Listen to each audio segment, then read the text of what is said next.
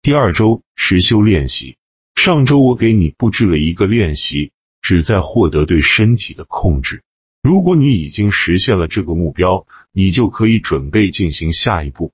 这一回你要开始控制自己的思想。如果可能的话，最好是在同一间居室、同一把椅子、同一个位置上进行。有时候总在一间居室可能不很方便。如果是这样的话，那就看情形而定。只要最好的利用可以利用的条件就行。现在像前一次那样进入完美的寂静状态。